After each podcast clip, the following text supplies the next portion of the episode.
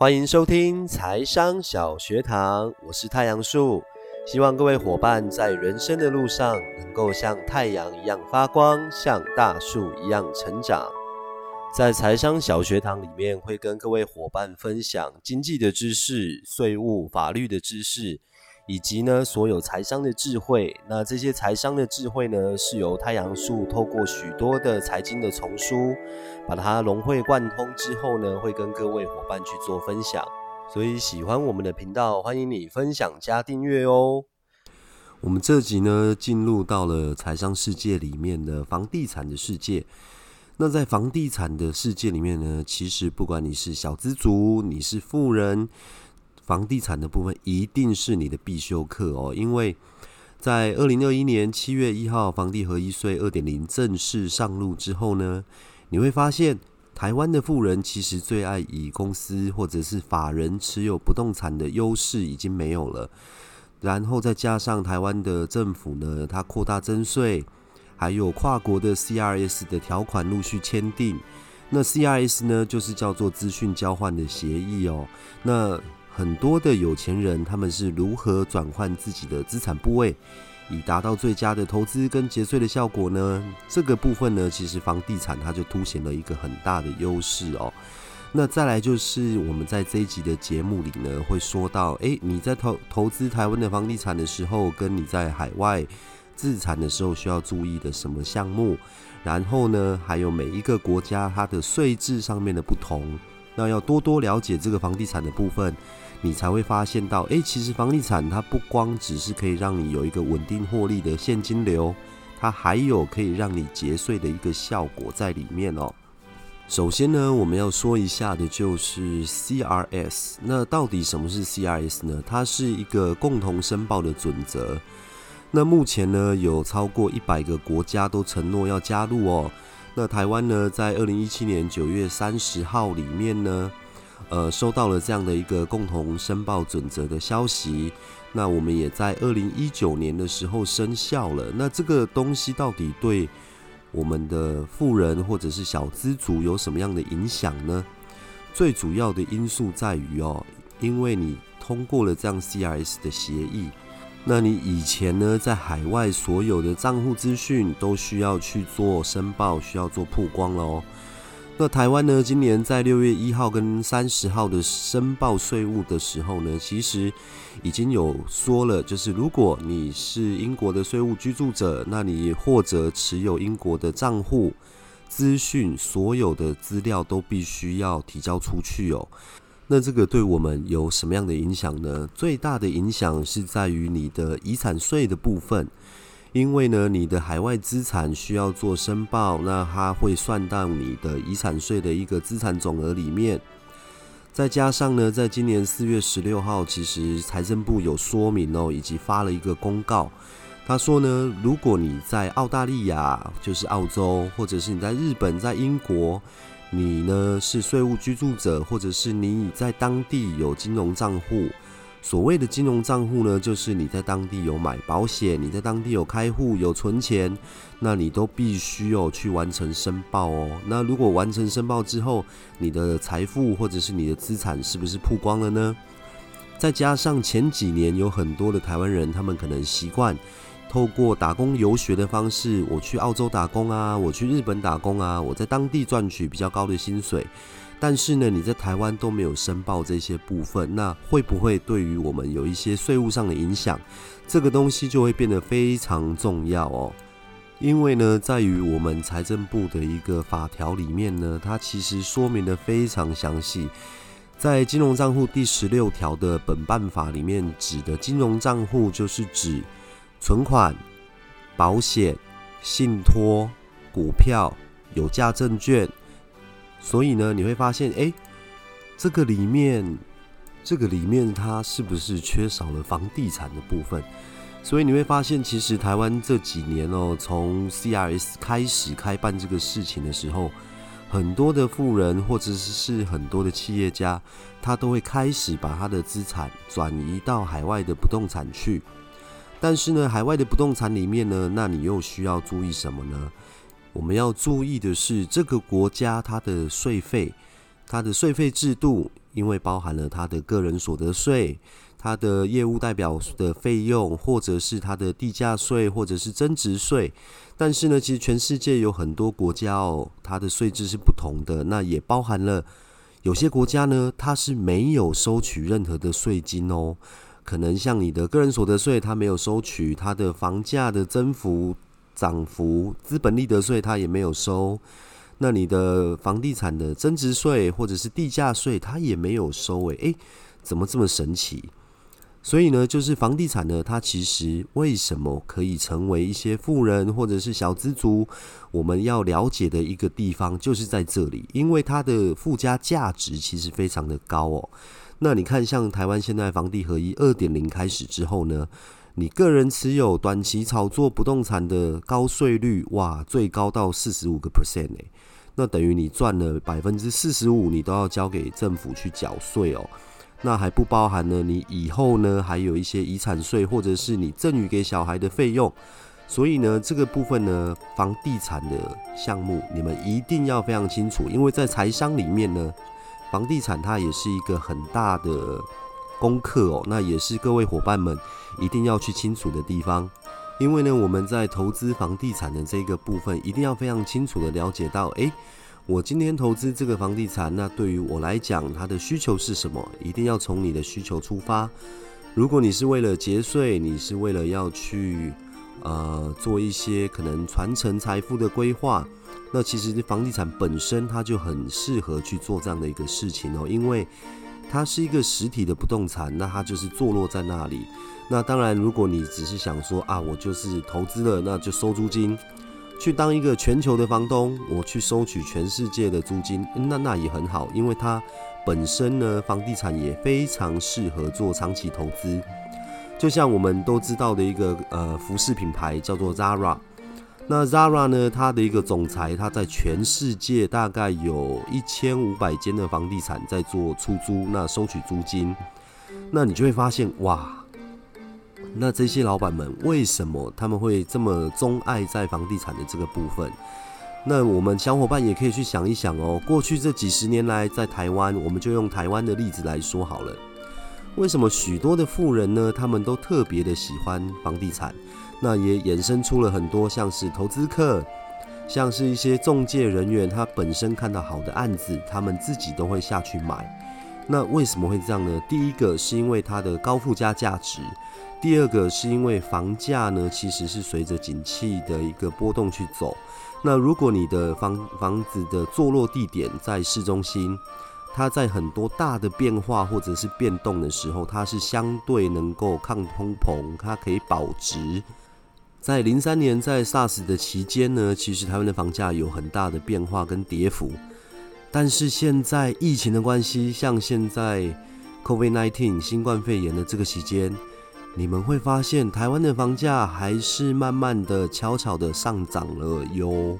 所以这个就是房地产，它在于很多很多的经济重大事件的时候，它所表现出来的一个抗跌的一个力道哦。那再加上它本身，它可以有一些传承的作用，还有节税的效果，所以会造成很多的富人呢，他会去想要从事房地产的投资。那你看，像房地产的投资有这么多的一些可能税法，那你是不是也要去了解一下这些税法对你来说有没有什么影响？那另外呢，在《富爸爸与穷爸爸》的这本书里面啊，罗伯特清崎先生他其实有提出了一个观点，叫做无成本投资房地产。但是这个无成本的前提呢，其实你还是需要有一点资金的哦，因为他所做的方式呢，其实跟所有台湾的建设公司在做的事情很像，他就是把这些房地产的价值呢，或者是它所产生的土地价值，拿去跟银行去做杠杆的操作，所以才可以达到一个无成本的一个作用。那详细的一个说明呢，我相信各位小伙伴，如果你有兴趣的话，一定可以去看看。《富爸爸与穷爸爸》这本书里面，罗伯特清崎先生他怎么去说的这个事情？这一集呢，没有在帮《富爸爸与穷爸爸》这本书做业配哦，所以各位不用担心。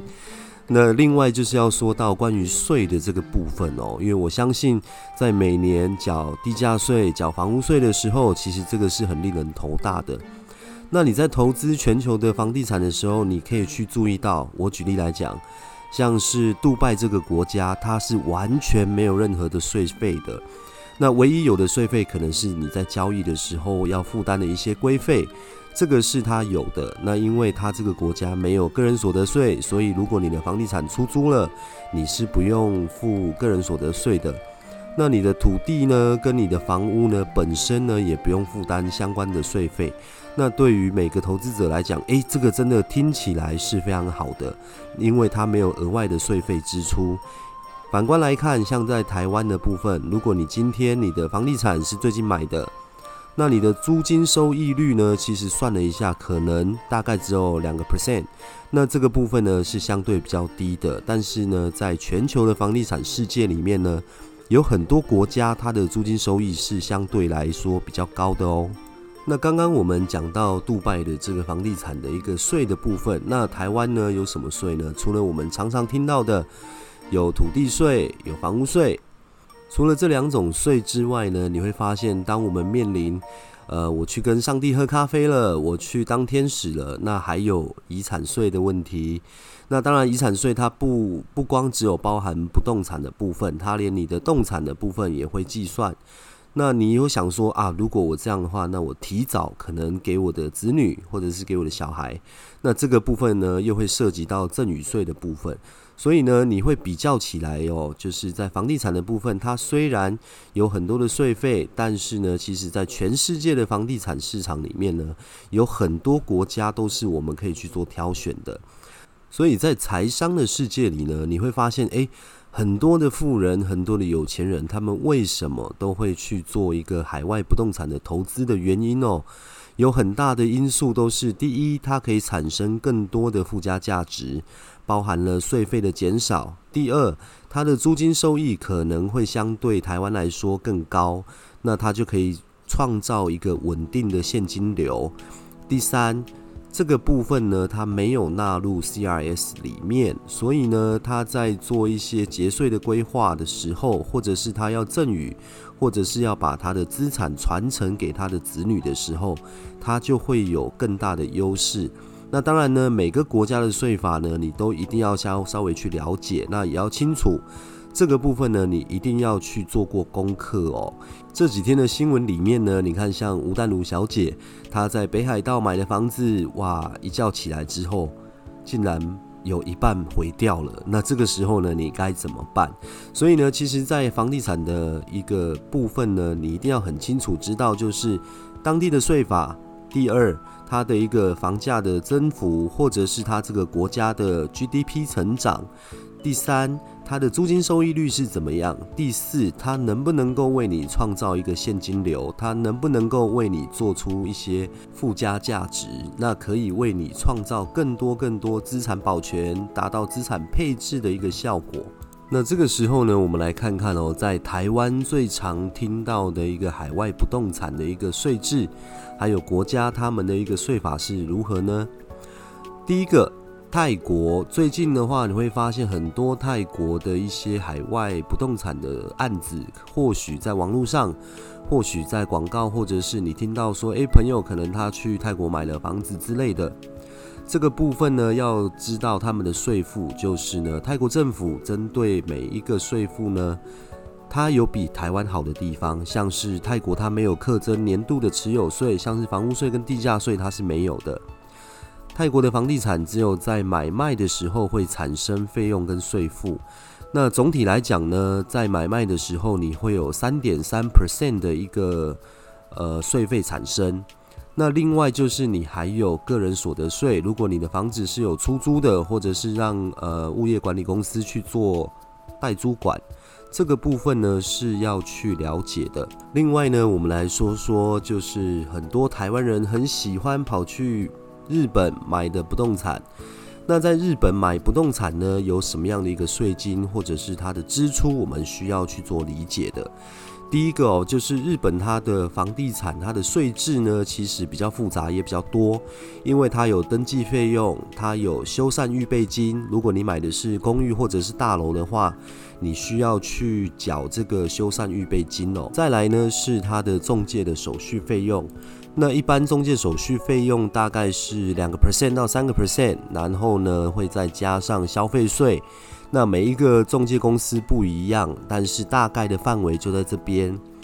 另外还有不动产的一个取得税哦，那这个是一次性的一个税金，那大概也是你的固定资产，你的这个不动产的三个 percent，但是它是用它的平价额下去乘哦，这个就有点像是用台湾的公告现值下去做计算。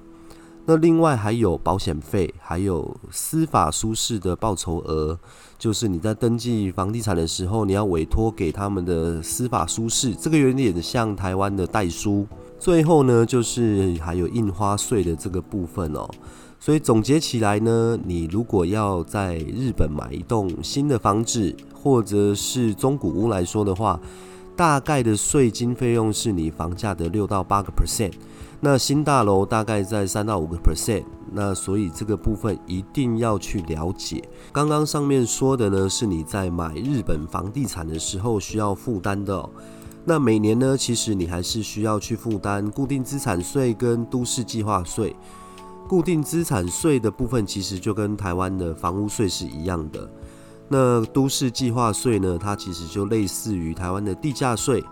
所以呢，这个固都税哦，是每年的一月一号会向不动产的所有人征收的。那会依照你的地理位置、设备面积大小，以及呢评估出来的固定资产税额去乘以一点四个 percent，那它就是你的固定资产税。然后呢，还有另外一个就是乘以零点三 percent 的都市计划税。那每三年会重新评估一次，所以通常呢，大楼它的固定资产税会比独栋的房屋来得高。所以呢，往往我们看到很多在介绍日本不动产的时候，它都会标榜着它的租金收益比较高。可能你看到它的租金收益，他会跟你说有五到六趴，可能有八趴，但是你实际上呢，把这些前期投入的税费。还有你每年需要缴的税，那另外呢，个人所得税也是要缴的哦。所以你把这些算进去，实际上有没有真的租金收益比较高呢？这个就是每个人的考量不一样了。那就是要看你自己本身的需求。以上呢就是日本的这个不动产的一个部分。接下来呢，我们来说说看马来西亚哦，因为马来西亚呢这几年其实也是有很多的一个海外不动产的资讯。但是你在马来西亚呢，你要知道哦，你必须要给的三种税。如果你是屋主，你必须要缴地税、单位税，还有门牌税。再来呢，就是当你把你的房地产卖掉的时候呢，它有一个最大的税金。那这个税金呢，叫做产业盈利税 （RPGT）。那这个 RPGT 呢，就是 Real Property Games Tax。它就是当你在卖掉有盈利的时候呢，你要去给政府的一个税金哦。那对于外国人来说呢，这个税金其实是相对比较重的哦。因为如果是外国人，你持有这个房地产呢，持有第一年到第五年，你获利的时候，你的资本利得必须被课三十 percent 的税金。那第六年以上呢，才是十个 percent。所以这个部分呢，其实也是在马来西亚的一个税制里面。你要投资马来西亚的房地产，那你需要去了解的。以上呢就是马来西亚的部分哦。那接下来呢，我们来说说看，台湾人也很喜欢跑去澳洲。那澳洲买房地产呢，它要负担的部分哦，是东南亚还有包含大洋洲里面最贵的一个地方哦。那在澳洲购买房地产的时候呢，负担最重的税费是印花税。那因为印花税大概是占了成交价的四个 percent 到五个 percent。此外呢，如果你是买房的人，你一年之内就卖掉了，那除了中介费还有律师费之外呢，你出售房地产的资本利得税哦，高达百分之五十。所以呢，你会发现哇，澳洲的税金真的是很重。然后呢，在呃前几年，澳洲联邦议会有立法哦，就是海外的买家，如果你在澳洲买了房地产，你是空置的，你没有去出租它，或者是你没有自住，那你每年呢还要交五千五百块澳币的一个空置税。所以呢，每个国家它的一个税制的部分，你一定要去了解清楚哦。那再来是要非常清楚知道，诶，全世界各个国家它的每一个房价的增幅大概是多少，它的国家的经济情况是怎么样。那今天的节目里呢，介绍了东南亚的部分，有泰国，有东北亚的日本，然后马来西亚、澳洲。那在下一集的节目里面呢，我们会再针对其他的国家，像是美国啊、英国啊这些国家呢，去做它的税制的说明，还有在它不动产上面需要注意的事项。如果你喜欢我们的频道，麻烦你分享加订阅哦，拜拜。